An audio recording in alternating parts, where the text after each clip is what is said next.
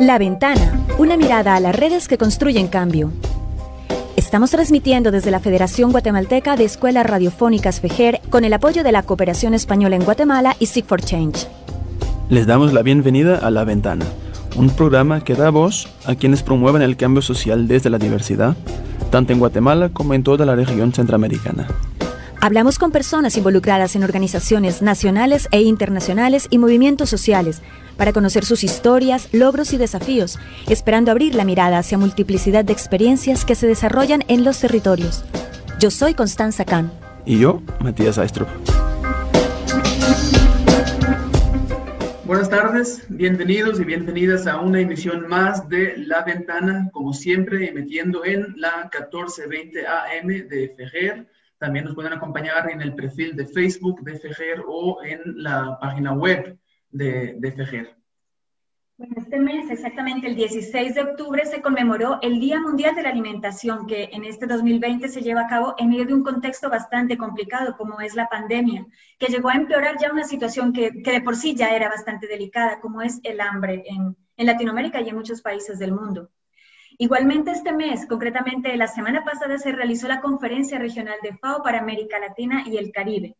Por eso hoy tenemos con nosotros a Ricardo Rapayo. Él es el nuevo representante en Guatemala de la Organización de las Naciones Unidas para la Agricultura y la Alimentación, más conocida como FAO, que tiene bastante trayectoria aquí en Guatemala, con quien hablaremos sobre su experiencia también profesional, de dónde viene, que nos cuente un poco sobre ese trabajo que antecede a su viaje a Guatemala el contexto de Latinoamérica y Guatemala en temas como inseguridad alimentaria y posibles caminos para cumplir el objetivo de desarrollo sostenible número dos, que precisamente es hambre cero.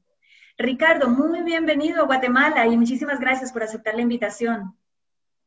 No, muchísimas gracias a ustedes por invitarme y, hacerme partícipe de su programa. Un saludo. Cuéntanos, eh, de, dónde vienes? ¿Cuál fue tu anterior destino?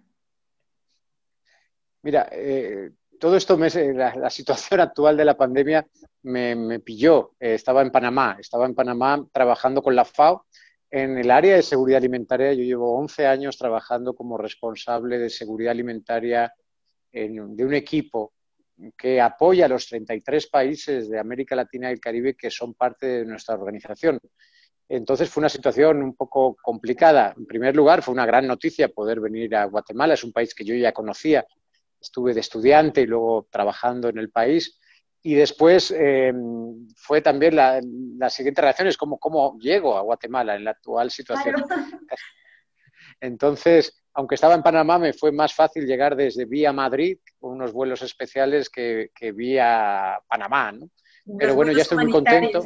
de los vuelos humanitarios. Entonces llegué en mediados de agosto, ya mi familia está conmigo y ahora estoy muy contento desarrollando y coordinándome con un equipo relativamente grande que tiene FAO en Guatemala apoyando los proyectos del gobierno y junto a las comunidades. Ricardo, eres el representante en Guatemala de la FAO. ¿Qué es un representante de una nación como FAO? ¿Cuáles son sus funciones? Mira, nosotros somos una organización, como muchas de Naciones Unidas, con 75 años de historia. Estamos celebrando junto ahora nuestro cumpleaños. Es una organización de Naciones Unidas cuyos jefes son los países, los gobiernos, ¿no? Por tanto, yo trabajo para los 194 países mm, que son parte de la FAO. Nuestra organización es una organización cuya sede central está en Roma desde el año 45, pero en las últimas décadas ha tenido un, eh, un esfuerzo por descentralizar y por estar más cerca de los países que más lo necesitan. Y para ello abrimos oficinas en los países. La, oficina de FAO es del año 64 en Ciudad de Guatemala. Estamos dentro del Ministerio de Agricultura, Ganadería y Alimentación. Nuestra vocación es servir al país y creemos que el mejor lugar donde podemos apoyar al país es dentro de la institución que tiene como mandato producir más alimentos y hacerlos más accesibles para todos. Y estas oficinas, el director general, siempre hay un director, además nuestro director es un director elegido democráticamente por los 194 países, cada país un voto, independientemente de los ingresos o de lo grande que sea el país, cada país vota. El año pasado votaron y eligieron nuevo director general. Este director general pone a personas bajo su responsabilidad que le representen en cada una de las oficinas que tenemos abiertas. En América Latina tenemos 23 oficinas en, en los países, en las capitales, pero también países como el caso de Guatemala, donde tenemos además pequeñas oficinas en al menos, en este caso, cinco lugares de Guatemala. Eh, y yo soy, bueno, el director general me pidió que viniera a Guatemala y que le representase y liderara un equipo, posiblemente quizás porque yo conozco algo de los temas de seguridad alimentaria y sabe que para el actual gobierno, para el presidente Yamatei, en el marco de su cruzada nacional contra, por la nutrición, es un tema prioritario. Eso es un representante, básicamente, valga la redundancia, representa al director general y trata de articular y facilitar que toda la capacidad que tiene una organización como la FAO, que es una organización de más de 10.000 personas trabajando en el mundo, esté al servicio de las prioridades de Guatemala en este caso. En, ese sentido, como justo mencionabas, como la FAO trabaja para eh, de alguna forma servir los países eh, en, que está, en que está presentes, la FAO aquí en Guatemala tiene un programa estratégico propio o trabaja bajo las políticas y las prioridades del gobierno de, Guatemala? Bueno, cualquier organización global tiene varias como espacios de gobernanza, ¿no? Tiene unos acuerdos que nos piden los países, entre ellos Guatemala, eh, a nivel global, que quieren que prioricemos a nivel global. También hay unas prioridades a nivel regional, que fueron las que fuimos discutiendo el lunes, martes y miércoles esta semana en la conferencia regional. Y evidentemente todo esto también tiene una implicación y una traducción en el país, Guatemala, en el marco de las prioridades de las políticas de gobierno que impulsa el, actual gobierno, ¿no? La política general eh, impulsada desde el mes de enero con la nueva administración es nuestro norte. Y por tanto establecemos un acuerdo de trabajo a cuatro años donde tratamos de combinar efectivamente esas prioridades globales, regionales, con un aterrizaje y una traducción nacional en el marco de las prioridades de gobierno. No hacemos nada en Guatemala ni en ningún país que no quiera el gobierno y que no esté alineado con sus políticas. Trabajar en, un país que tiene unos índices tan altos de desnutrición es, verdaderamente un reto. Eh, en mediciones de FAO, Guatemala es el país de América Latina con mayor prevalencia en el retraso de crecimiento de niños menores de 5 años. Primero, ¿cómo se evalúa esto? Y luego, ¿qué implica para un país estas cifras? Bueno, empiezo por la segunda pregunta. Para cualquier país con esos niveles de desnutrición o cualquier otro indicador que denote rezagos en, elementos tan importantes para el desarrollo humano, desde luego es un, es un, es un lastre, ¿eh? en el sentido, si quiere un poco graficarlo, es como cuando un auto quiere acelerar y tiene el freno de mano puesto, ¿no? Es decir, es muy difícil desarrollar una economía, el pleno potencial de un país, como es el caso de Guatemala, con la riqueza de recursos naturales, con las capacidades humanas, con la biodiversidad, con el agua, con el suelo que tiene, cuando todavía casi el 50% de sus niños menores de 5 años tienen una talla que no debería ser la talla que tuvieran para su edad. Es la expresión, es la punta del iceberg de que hay problemas estructurales que todavía hay que resolver para poder desarrollar todo el potencial que el país, desde luego, tiene. Esa es la primera señal. Em, para una organización como la FAO, que tiene su mandato principal ayudar a los países a acabar con el hambre, pues evidentemente es un país prioritario. ¿no? El hambre se mide por otros indicadores, además de desnutrición. Hay un indicador de inseguridad alimentaria, otro indicadores de, de carencias de micronutrientes. El de desnutrición crónica es especialmente relevante porque, como digo, lo que manifiesta es una situación eh, complicada mantenida en el tiempo. Es un indicador, si quieren, de impacto mm, estructural, ¿no? Es decir, hay momentos que por circunstancias como pudieran ser las que estamos viendo ahora, que la destrucción aguda aumenta o que pudiera incluso crecer la inseguridad alimentaria por un terremoto, un huracán o por una sequía. Pero la desnutrición crónica infantil lo que denota es que hay fallas estructurales que no permiten a todos los guatemaltecos y guatemaltecas desarrollarse como podrían dentro del marco de sus derechos y del derecho a la alimentación entre ellos.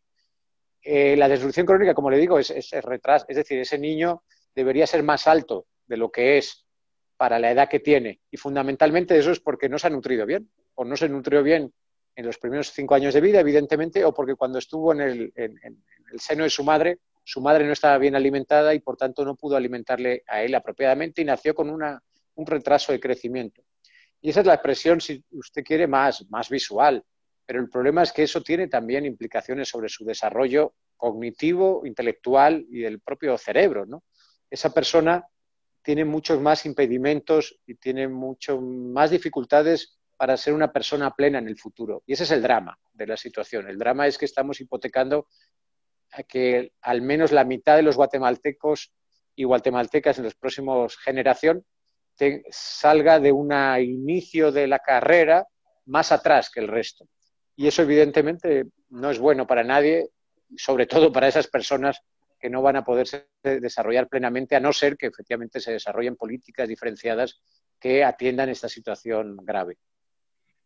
Tenemos aquí la, pregunta sobre qué, qué, significa inseguridad alimentaria grave, pero siento que de alguna forma ya nos contestó sobre eh, las implicaciones y el impacto que tiene esta alta prevalencia de la desnutrición crónica en un país como, como Guatemala. Sin embargo, la desnutrición crónica lo que también tiene, al contrario de la aguda, entiendo, es que no, em, aunque bueno, hay el impacto en la talla, en el desarrollo cognitivo de las, de las niños y las niñas, pero no es visible, digamos, no, no se ve eh, si uno va a una comunidad con alta prevalencia de desnutrición crónica, no es visible, para quien ve no se, no se puede palpar. Em, entonces, ¿cómo se puede trabajar para, para combatir la desnutrición cuando quizás es un, un, problema que no es visible para la mayoría de la población, por lo menos en el corto plazo? Sí, usted tiene razón. Eso es parte también de las dificultades de enfrentar este tipo de malnutrición, ¿no? Que a diferencia de otras, eh, o eres técnico, o en mi caso, que yo ahora tengo hijos pequeños, me doy cuenta cómo están, gracias a Dios, bien nutridos respecto a otros niños de su misma edad que no están tan bien nutridos. Efectivamente, tú puedes ver incluso a un niño que aparentemente o una niña está relativamente con buen color, incluso con sobrepeso, para lo que son las recomendaciones eh, de, la Organización Mundial de Salud, pero que por otra parte tiene desnutrición. Eh, claro, al final eso de una manera u otra termina dando la cara. Cuando un niño tiene una diarrea eh, mayor de la que podría esperar, cuando un niño no aprende, cuando un niño llega a primaria, secundaria y, no desarrolla las matemáticas o el aprendizaje o no aprende a leer como debería aprender, lo que hay detrás efectivamente es un retraso del crecimiento que afecta a todo el desarrollo cognitivo de la persona. Eh, esa es la realidad, es un, por desgracia, es un hambre oculta que llaman algunos, pero que al final termina dando la cara por una debilidad, una persona que al final se duerme al trabajar. Lo hemos visto, ¿no? Los niños mal alimentados en la escuela se quedan dormiditos, eh, luego, cuando tienen problemas de infecciones, les afecta mucho más que a otros y lleva a un extremo de pudiera haber enfermos de, casos de, muerte temprana, ¿no? Es decir, eh, ahí hay indicadores y se ha desarrollado mucho sobre medición, los centros de recuperación temprana, los centros de salud, donde las mamás llevan a los niños, les pesan, los miden. Ahí empezamos a detectar que hay niños que se salen de las curvas y de los patrones normales. Ahí es cuando hay que intervenir intervenir, y eso es un área que la FAO promueve, intervenir no solo en las consecuencias, en las causas, sino también en las causas, perdón, en, los determinantes, en lo que hace que esas personas mm, o esas familias eh, tengan hijos con retraso de crecimiento. Estamos hablando de acceso al agua, muchos de estos problemas, el agua es también un alimento. Estamos hablando de, evidentemente, acceso a los servicios sanitarios y de educación, pero también estamos hablando de oportunidades económicas el hambre o la desnutrición en América Latina y el Caribe fundamentalmente se explica por la vía del acceso, por la falta del acceso. Somos una región que producimos más alimentos de los necesarios para todos los que vivimos en América Latina y el Caribe. Podríamos alimentar adecuadamente a otros 130 millones de personas. El problema es que hay personas que no pueden pagar el costo de la canasta básica y de los alimentos y se ven obligados a comer alimentos de menos calidad nutricional o, como es la inseguridad alimentaria grave, dejar de comer varias veces al día porque no tienen otro remedio y no tienen ingresos. Entonces, la desnutrición crónica tiene esa dificultad de detectarse tempranamente y, por otra parte, de tratarse porque necesitas acciones estructurales que conllevan inversiones de largo tiempo y que se mantenga esa política en, un tiempo prolongado, al menos una o dos generaciones. Los casos exitosos de América Latina, que también los hay muchos, se debieron fundamentalmente a un compromiso político traducido en inversiones mantenido en varias décadas. Ricardo, vamos a ir a una corta pausa y volvemos para que nos sigas contando sobre este tema de inseguridad alimentaria y esos casos exitosos para saber que en verdad sí se puede cambiar esta situación. Volvemos enseguida. Señoras y señores diputados, las niñas y niños necesitan asegurar bienestar y aprendizaje desde su nacimiento el financiamiento para la atención y educación en la primera infancia debe estar previsto y asegurado en el presupuesto de ingresos y gastos de la Nación del año 2021. Por el bienestar y el aprendizaje de niñas y niños para toda la vida. Colectivo de Educación para Todas y Todos de Guatemala.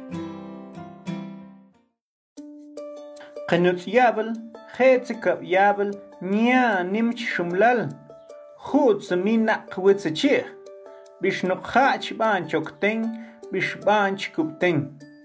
Alchetz tqayel, jaj ban tzahyep tichu. Mahatz kapqih, ejauhlet jun trujyabel noktbi te COVID-19. Itzhlen, tuh nutziyabel noktbi te coronavirus. Jutitzah ochtzah junim chambah wieja, kamima tzokmkohlan wibe, bat kutbion nayen. Turkap nimmt nom chiabelu okuptio nim schal hach kumumi okuchbi al kiekach yol tibach kohlap taqeh. Titzeten ochtok chiabel noktbi te COVID-19 wieja. Minya anem ten. Qaat hun schal nhawkule ntzahun tschakchal ta.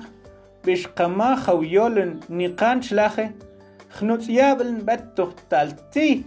Bishqatuchtaltan.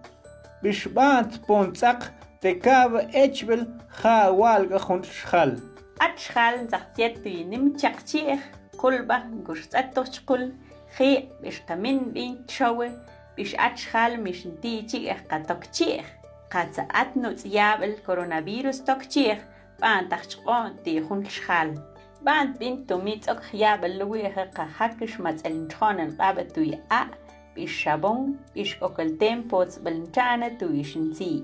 Shin kohlan wibe, nshik kohlan qib. Junyol te on bel te abo internacional te Alemania.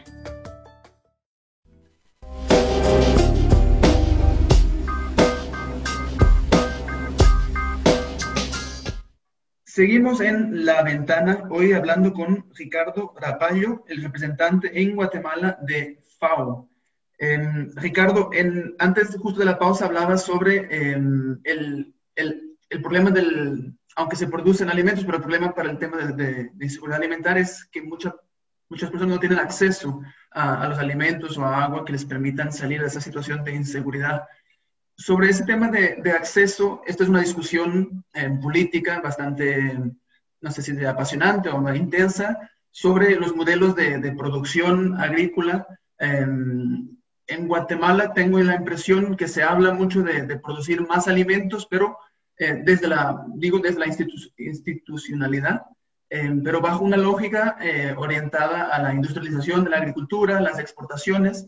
Y este tipo de modelo, la crítica dice que, bueno, tiene un problema de sostenibilidad ambiental por el modelo de producción, pero que también deja de fuera a, a, los, a las personas más pobres del mundo que terminan teniendo justamente ese, ese acceso a, los alimentos que sí se producen, pero no les llegan. Desde FAO, ¿cómo, cómo conciben este, este debate entre modelos de producción en, en agricultura? Bueno, es un debate evidentemente muy activo y muy necesario, ¿no? Yo creo que es bueno que ese debate se dé. En la conferencia regional que hemos tenido en la FAO recientemente, ese debate también se da y se viene dando hace muchos años en estos eh, foros. La FAO, como le digo, se crea hace 75 años con una necesidad de alimentar al mundo después de la, debacle de la Segunda Guerra Mundial. En ese momento había que producir, y había que producir porque había hambre, ¿no? Había hambrunas. En ese sentido, eh, y la FAO lo señala, el mundo fue capaz en 20, 30 años de producir los alimentos que esa eh, población en, hambre necesitaba. Y producimos, y se innovó, y se desarrolló la revolución verde, y se produjo suficientemente para mejorar la calidad nutricional de, los patrones alimentarios de muchas personas. Lo que no estuvo tan presente y fue algo que estaba sucediendo en paralelo y nos encontramos de bruces, posiblemente podríamos decir, a partir de este milenio, aunque muchos ya denunciaban de antes, es que evidentemente esa manera de producir alimentos tenía unos impactos no deseados en relación a la sostenibilidad ambiental y en muchos países, que ya venía anunciándose, de falta de inclusión social a muchos de los actores que podrían ser parte de la solución en la producción de alimentos. Por tanto, en, la mirada de sostenibilidad de las tres patas de la sostenibilidad, en términos generales estábamos olvidando al menos dos, la parte de sostenibilidad ambiental y la parte de sostenibilidad social. Ese es un debate que se viene dando hace muchos años y que la FAO finalmente es un foro de diálogo de 194 países, donde están representados los países que están a favor de un tipo de agricultura u otra. Pero podría decirles que en general, y ya le digo que yo he trabajado prácticamente en los 33 países de América Latina y el Caribe, no es que haya un país que se posicione más por un lado o por otros. Eh, dentro de los países hay diferentes miradas, evidentemente.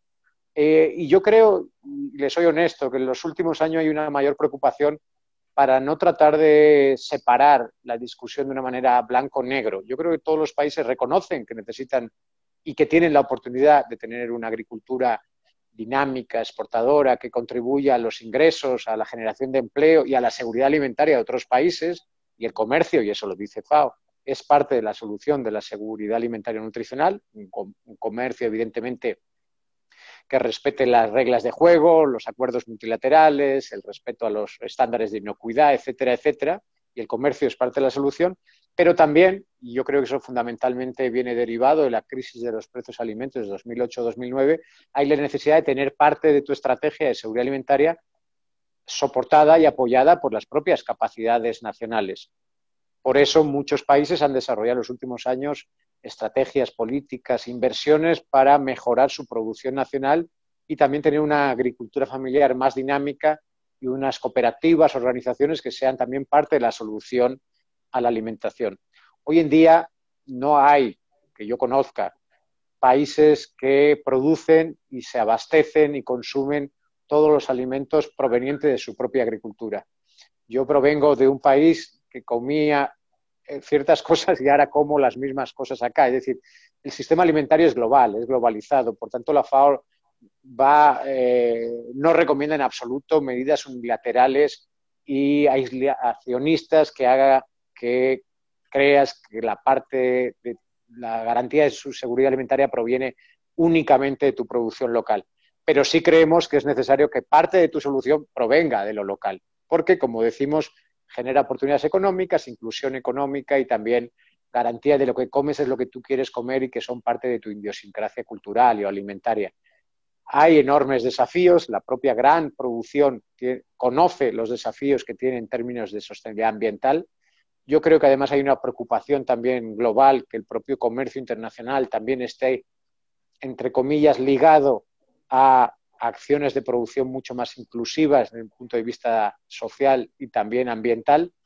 Y creo que hay un buen esfuerzo incluso también del sector privado para hacer que sus modelos de negocio sean más respetuosos también con lo ambiental.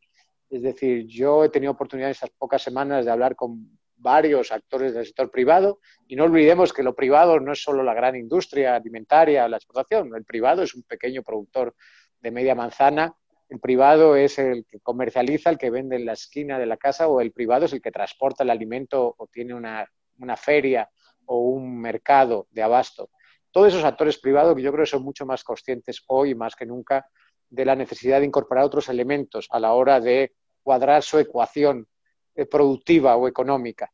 Em, y además yo creo que la pandemia también deja lecciones en ese sentido. No olvidemos que la pandemia, la actual pandemia del nuevo coronavirus, en parte viene por un mal manejo de los recursos naturales y un salto de una enfermedad animal a, una enfermedad humana. Y eso también deja lecciones, ¿no?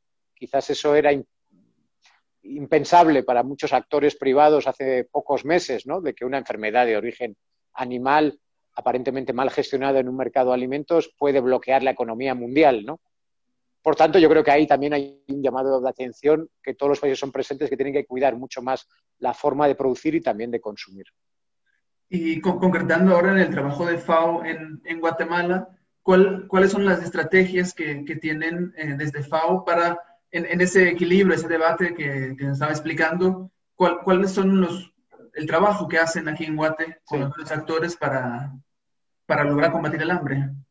Bueno, la FAO, como cualquier agencia de Naciones Unidas, evidentemente lo que prioriza es, en el marco de su mandato de derechos humanos, es tratar de atender o apoyar las políticas que se focalicen en los más vulnerables, ¿no? en esas poblaciones que históricamente eh, no han tenido políticas diferenciadas o pocas políticas diferenciadas para, para, estos grupos de población y que el Estado quiere desarrollar políticas en apoyo a la pequeña, a la mediana agricultura, agricultura familiar, bajo la denominación que tenga en cada uno de los países. Por tanto, fundamentalmente apoyamos a las instancias de gobierno que tienen ese tipo de políticas para desarrollar el, el agro. Fundamentalmente trabajamos en proyectos de resiliencia para tratar de que los productores tengan mayor capacidad para adaptarse a los fenómenos climáticos, ambientales que cada vez más recurrentemente les afectan. Eso, por ejemplo, mucho de ese trabajo en el área del corredor seco de la parte de Oriente. Trabajamos también en oportunidades de desarrollo económico en comunidades y en áreas como San Marcos o la zona de Quiché y el Triángulo Ixil para desarrollar también capacidades en mujeres y hombres en el manejo de sus recursos productivos, que son ricos en esas áreas, y también habilidades de emprendimiento para efectivamente puedan dar un valor agregado a su producción y, por tanto, tener también algunos ingresos económicos adicionales que les permitan em, dinamizarse y también tener pequeñas inversiones que puedan desarrollar eh, su, ámbito, su, su, localidad de una manera más, más dinámica. Y también luego tenemos un trabajo interesante creo, en todo el área de conservación de recursos naturales, pero siempre pensando en los medios de vida de las personas, permítanme que lo diga de esta manera, que, que viven o desarrollan su actividad a veces debajo de los árboles, ¿no? Es decir, no es solo un manejo de recursos naturales per se, sino también queremos eh, fortalecer una mirada más sistémica que haga que las personas finalmente sean conscientes del valor y de la riqueza que tienen y por tanto la aprovechen de una manera mucho más sostenible y mucho más eficiente, ¿no? Es decir, la mejor manera de conservar los recursos naturales en la mayor parte de los países hemos experimentado es eh, incorporar y hacer protagonistas de este desarrollo a los propios pobladores de los ámbitos, de los lugares ricos en biodiversidad y en recursos naturales. Entonces, sintetizando, trabajamos en el corredor seco en resiliencia, trabajamos en, emprendedurismo económico en ciertas áreas del occidente y la parte también de conservación de recursos naturales con medios de vida más sostenibles en el Petén, Izabal y un poquito en las áreas de Chiquimula. Y finalmente trabajamos evidentemente en los espacios de política pública a través de leyes, programas, estrategias, inversiones, diagnósticos que permiten mejorar la eficiencia de las inversiones nacionales cada uno de los territorios que has mencionado, ¿cuentan ustedes con equipo presente, con oficina ahí en esos territorios? Sí, en, cada, todos estos territorios tenemos oficinas que en función de la actividad y la permanencia de los proyectos son más grandes, son más pequeñas. FAO atendemos directamente en torno a 16.000 productores de forma directa, ¿no? Proyectos en el campo. Creo que estamos trabajando en, en ocho departamentos y creo que son 51 municipios y desarrollamos proyectos de todo tipo, eh, pero apoyando a productores, ¿no? pero siempre con las instituciones nacionales, con la alcaldía, con el departamento, con el, Ministerio de Agricultura y Ganadería o con las asociaciones de padres que son responsables de la ejecución de los programas de alimentación escolar.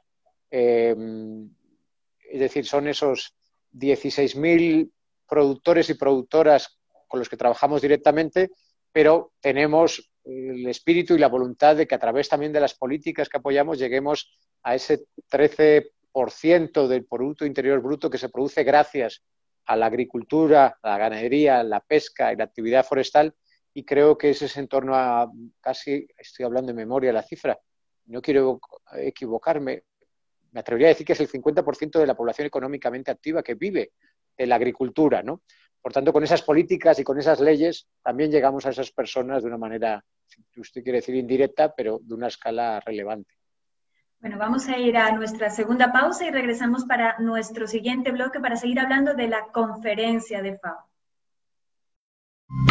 Sabemos y entendemos la grave contaminación que sufre nuestra abuela lago. Por eso, como pueblos originarios, hacemos diferentes acciones para poder sanar a nuestro elemento vital. Para poder cuidar y defender la abuela lago, no necesitamos del mega colector. Necesitamos de conciencia para ser personas menos consumistas de basura y químicos que nos matan poco a poco.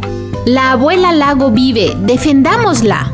Este es un mensaje de la Alianza de Autoridades del Lago, Ahpop Tinamit, Oshlahuj y Mosh.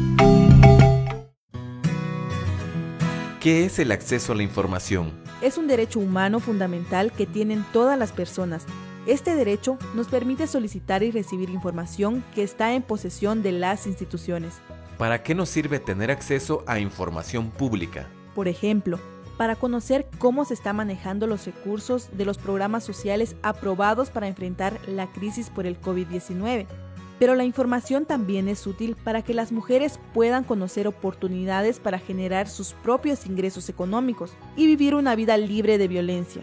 Entonces, ¿cómo puedo usar la información? Si en tu comunidad o colonia hay dificultades con los servicios básicos como el agua, alumbrado público, drenajes o carreteras, puedes solicitar información en las oficinas públicas de cada servicio. También puedes solicitar información de cómo se ha realizado la entrega de guías o materiales de estudio y la entrega de alimentación escolar durante la pandemia. Solo debes identificar puntualmente la información que necesitas y la institución que la posee.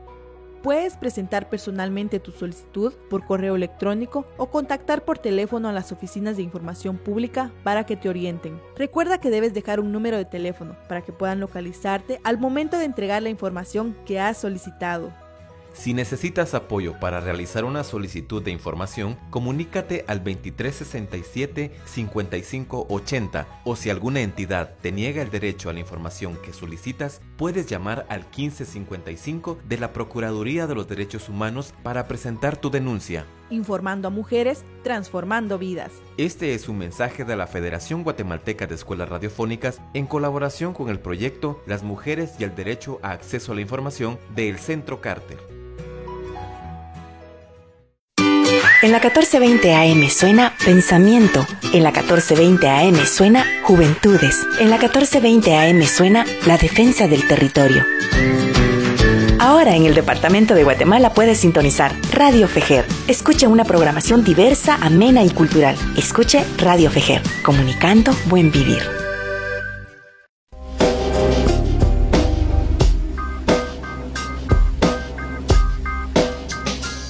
Día Mundial de la Alimentación en, esta ocasión, 2020, se enmarca también en el 75 aniversario de FAO. Y en ese contexto se realizó el 36 periodo de sesiones de la Conferencia Regional de la FAO para América Latina y el Caribe. Esto se llevó a cabo del 19 al 21 de octubre. Ricardo, ¿de qué se trata este tipo de, espacios? ¿Quiénes participan en una conferencia? ¿Y, el objetivo grande de, de estos encuentros cuál es? Mire, como le señalaba al inicio de nuestra conversación, somos una organización mundial, que con los años eh, ha tratado de estar más cerca de los países. Y qué mejor para llegar a los países que tratar de hacer espacios de diálogo regionales y nacionales. Esta conferencia es efectivamente un espacio cada dos años donde los países miembros, los, 30 los representantes de los 33 países, nos evalúan sobre lo que estamos haciendo y nos marcan el camino de lo que debemos seguir haciendo en los próximos dos años. Además, es también una oportunidad como es foro de diálogo por los actores que son parte del sistema alimentario, como señalábamos antes. No solo los gobiernos, pero también el sector privado, la sociedad civil, los parlamentarios, la academia, el mundo científico. Es interesante porque la propia conferencia tiene espacios donde se hablan de temas más de políticas, más de programas. Este año incluso, evidentemente, se introdujo un punto de agenda sobre el COVID, el impacto sobre la seguridad alimentaria y las formas que tenemos para eh, rigorizar el sistema alimentario en los próximos meses. Es una conferencia que evidentemente tiene su parte, si quiere usted, más burocrática, más administrativa, pero donde además se dan, creo, interesantes dinámicas de diálogo e intercambio también de experiencias entre los países. Además, en el formato virtual que hemos tenido este año por primera vez en nuestra historia, hemos tenido la oportunidad de tener al menos, eh, creo que han sido 92 eh, eh, delegados de ministros y viceministros. Hemos tenido más de 450 participantes, donde ha habido una participación muy activa del sector privado de comunidades indígenas, de representantes de organización eh, civil, de grupos de afrodescendientes y también de sectores no necesariamente mm, de la agricultura, también del desarrollo social, de la educación, vicepresidencia, algunas primeras damas de la región. Es decir, creo que ha sido una conferencia regional muy participativa, donde ha marcado las líneas claras para los próximos dos años y donde también se nos ha pedido apoyar a los países en la recuperación económica que todos los países van a enfrentar en los próximos meses.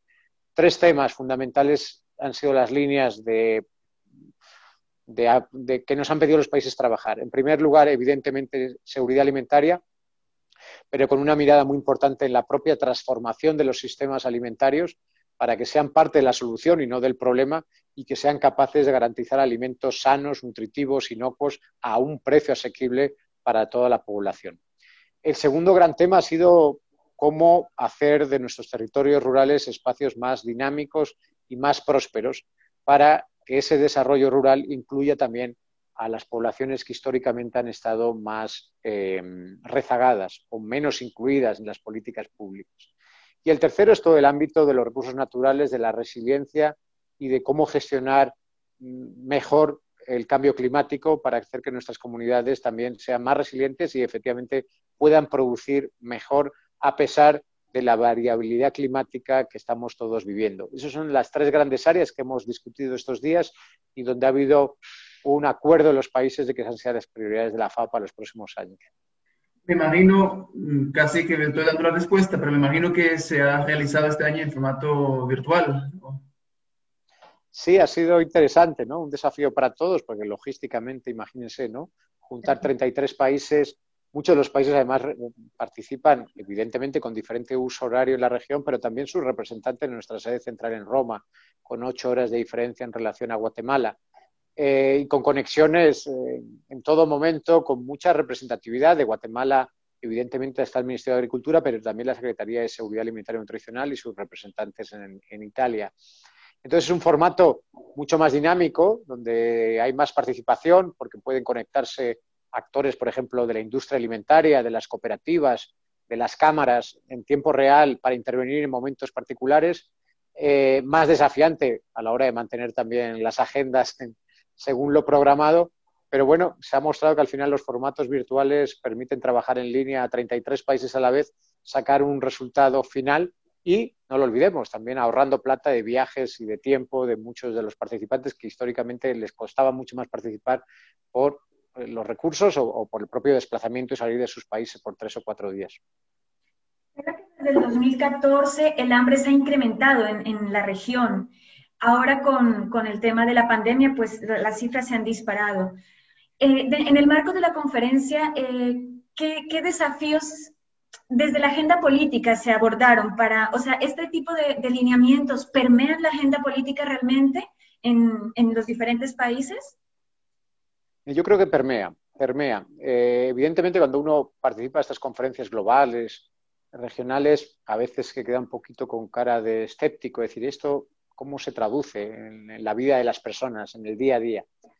Pero permíteme porque yo he vivido varias de estas conferencias y tenía esa primera reacción, las primeras que viví, esta es la cuarta o quinta que participo.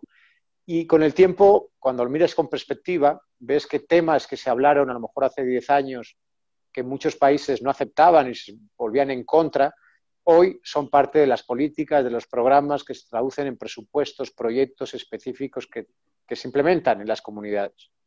En el año 2010 recuerdo que participé en una conferencia regional que se hablaba sobre la agricultura familiar en ese tiempo era un concepto principalmente manejado en el cono sur de América Latina, en algunos países fundamentalmente.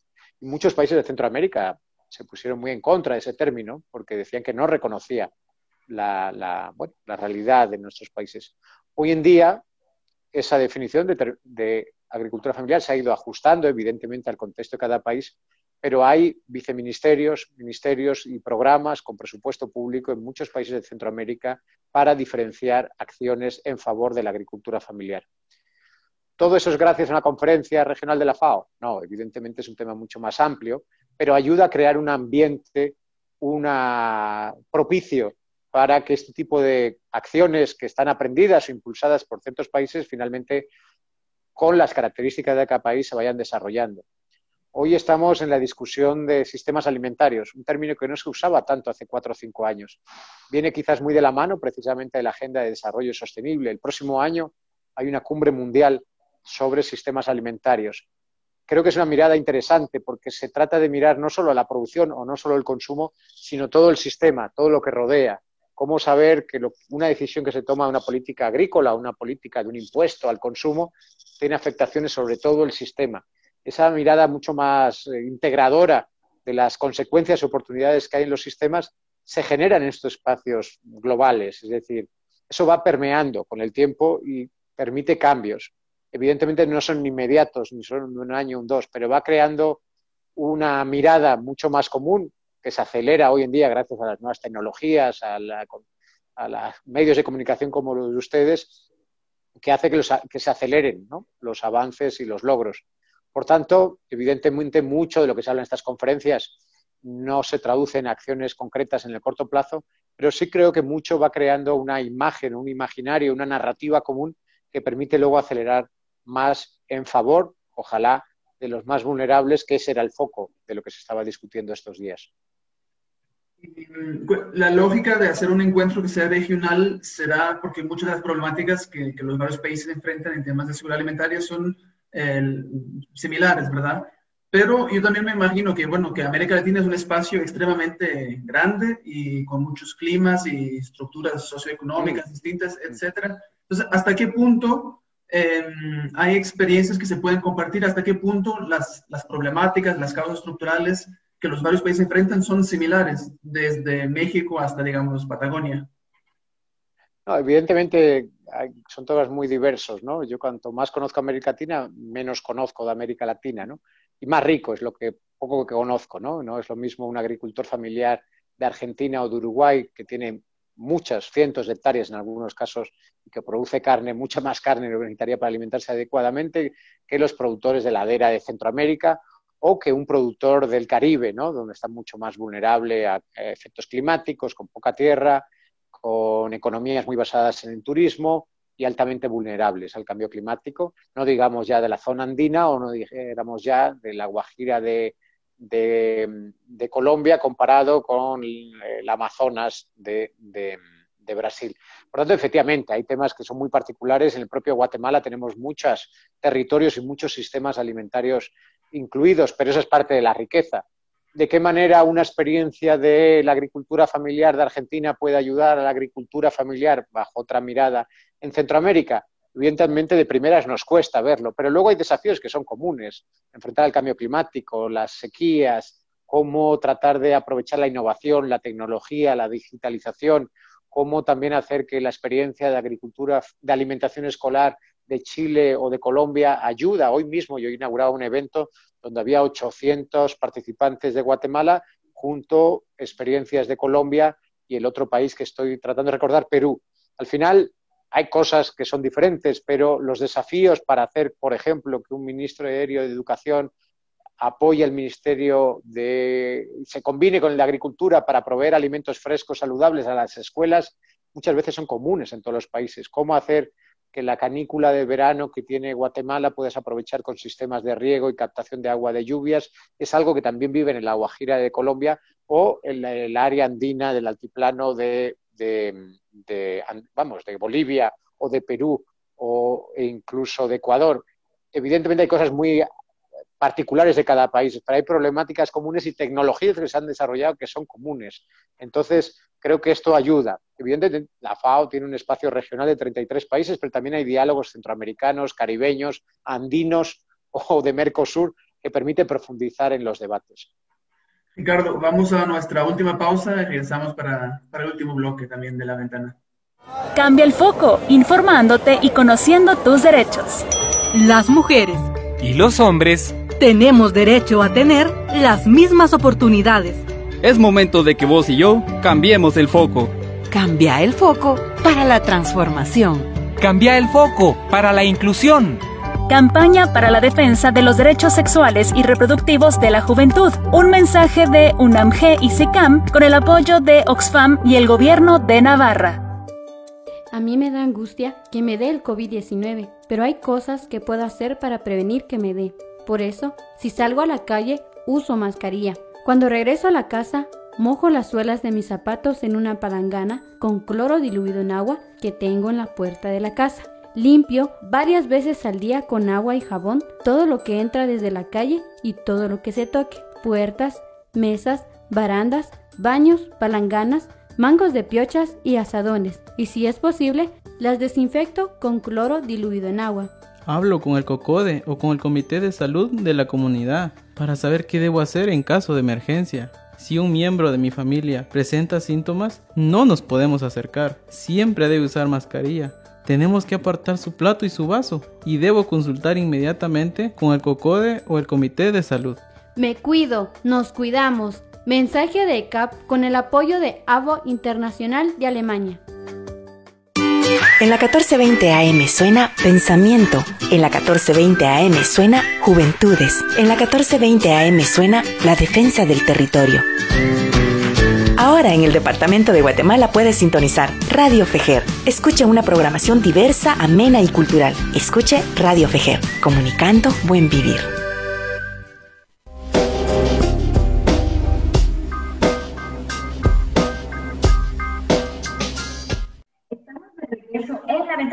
Ricardo Rapallo, es el nuevo representante de FAO en Guatemala. Ricardo, hemos hablado sobre los diferentes esfuerzos que desde los países, organizaciones de sociedad civil eh, se han hecho por esa apuesta para erradicar el hambre. Hace unos días teníamos a, una organización y discutíamos el mismo tema, ¿no? Que a pesar de que se llevan 20 años trabajando, pareciera que, ese sentido de frustración, de que no, logramos eh, reducir las cifras como quisiéramos. ¿Cuál es ese clic que falta? Hay esfuerzos, hay más recursos, hay diversas organizaciones de diferentes sectores apostándole. ¿Qué falta? ¿Cuál es el clic?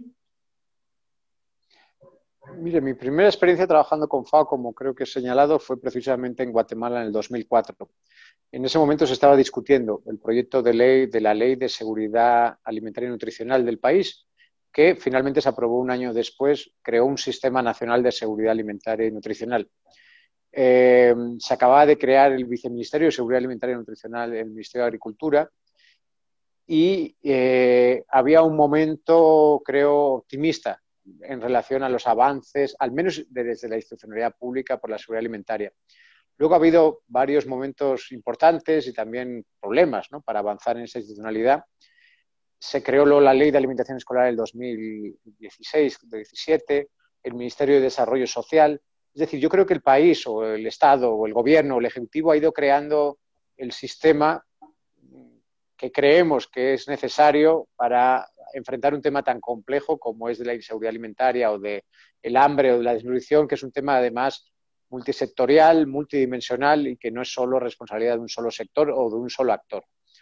Em, pero eh, Desgraciadamente las cifras, aunque han bajado ligeramente, pero han bajado muy poco, o no lo que todos desearíamos. En esa época estaba en el 50% de nutrición crónica infantil, hoy estamos en 47, 48 y posiblemente suba con la pandemia, ¿no?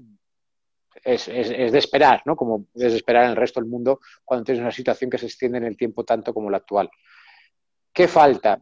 Miren, yo no sé lo que falta, lo que sí puedo, o puedo responder esa pregunta viendo lo que hicieron los países que sí disminuyeron la desnutrición crónica en las últimas décadas.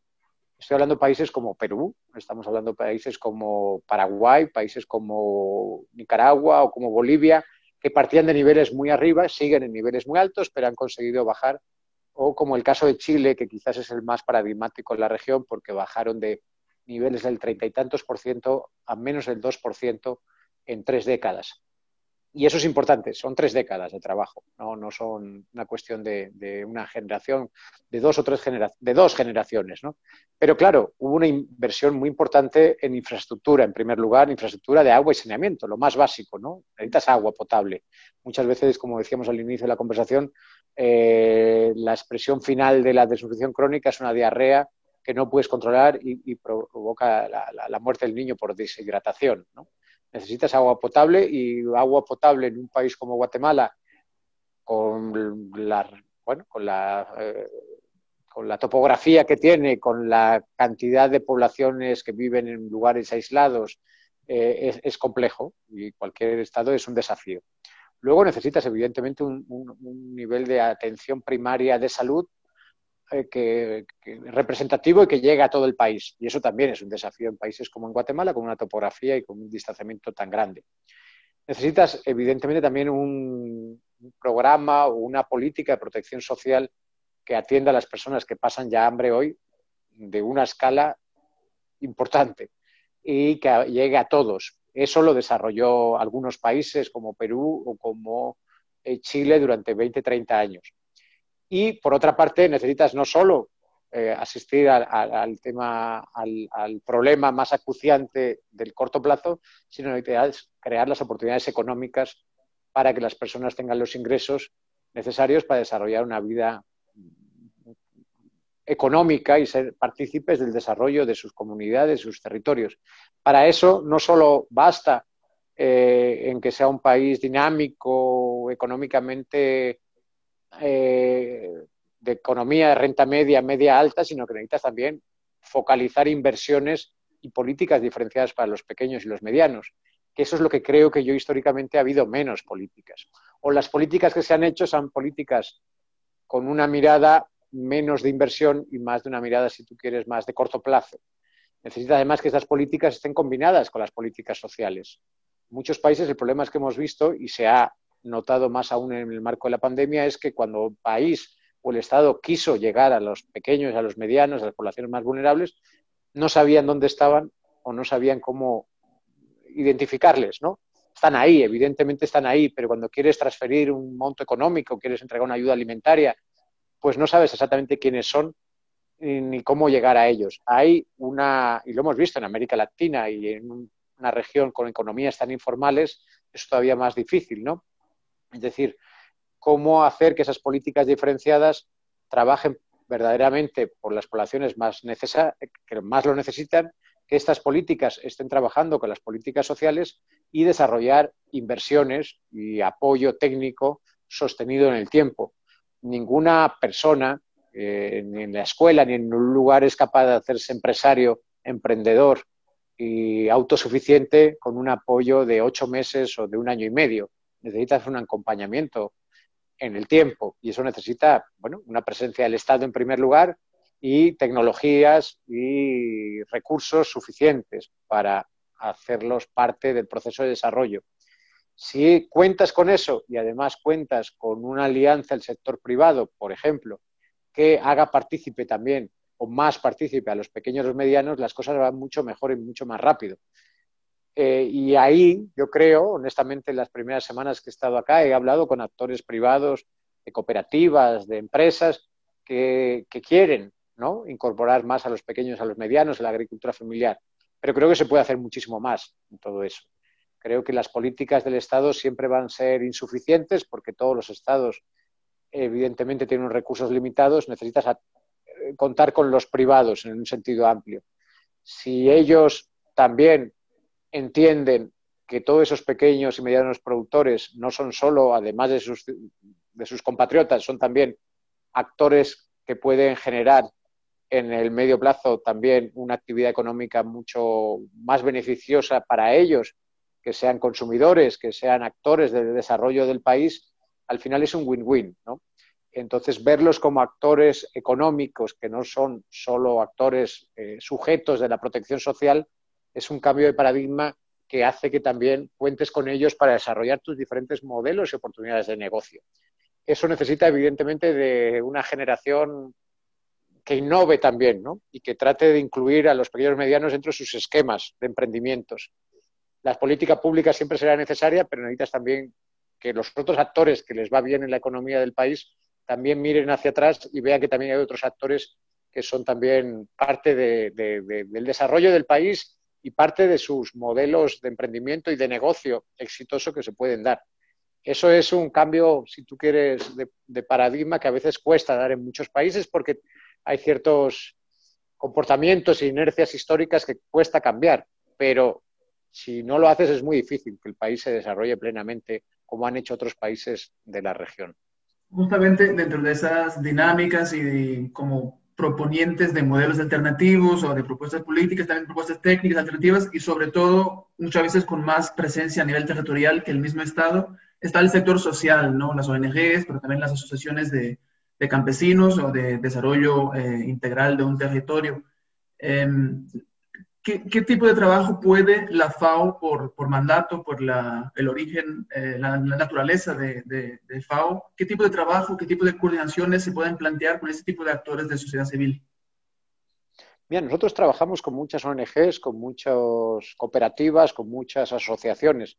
De hecho, no, no sé el número ahora reciente, pero realmente cuando trabajamos en campo, más allá de tener algunos técnicos y de apoyar a los técnicos del Ministerio, con quien trabajamos realmente es a través de asociaciones y acuerdos con las cooperativas, organizaciones de cualquier tipo, primer piso, segundo piso, porque son, como sabemos, las que conocen el terreno, las que tienen la sensibilidad de qué son las cosas que funcionan, los participantes más emprendedores, los menos emprendedores, conocen las historias de éxito, las historias de fracaso, y son los que, independientemente que esté la FAO, el gobierno, el Estado, permanecen en el territorio. ¿no? Son esos actores con los que hay que construir alianzas y son a partir de ellos los que van a llegar las soluciones. Desde la FALO tenemos totalmente claro, nuestra mirada de desarrollo rural territorial nace de un acuerdo y de, de un acuerdo y de una lectura de quiénes son los líderes y los emprendedores territoriales y locales.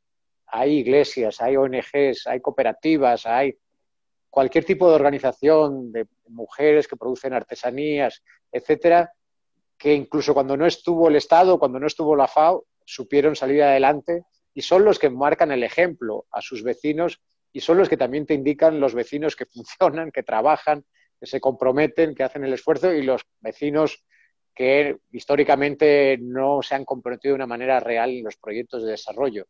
Por tanto, no es que sea solo justo trabajar con ellos, es que es necesario e imprescindible si tú quieres realmente sacar o apoyar procesos de desarrollo endógeno y local. ¿no? Esa es la mirada que tenemos y evidentemente dentro de nuestro mandato de trabajar con el Estado y con los actores también del Estado, que son los alcaldes y las cocodes y los comudes, pero el, el, que hace la última milla, que dicen los ingleses, el último paso son las organizaciones de productores y con ellos tenemos alianzas y sin ellos sería, yo creo que imposible, hacer cualquier proceso de desarrollo eh, legítimo en los territorios.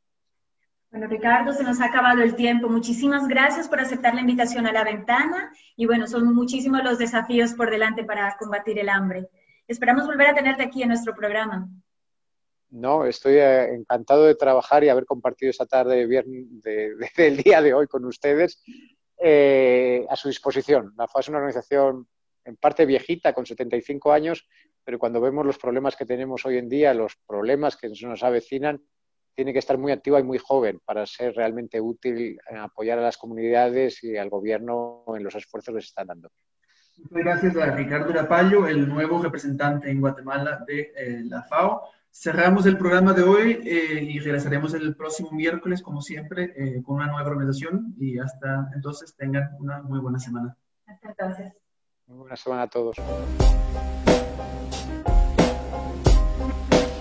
La música utilizada en este programa es de Sangre Maíz, de Grupo Semilla y Grapes. Este es un programa de la Federación Guatemalteca de Escuelas Radiofónicas FEJER con el apoyo de la Cooperación Española en Guatemala y Sea for Change. Esto ha sido La Ventana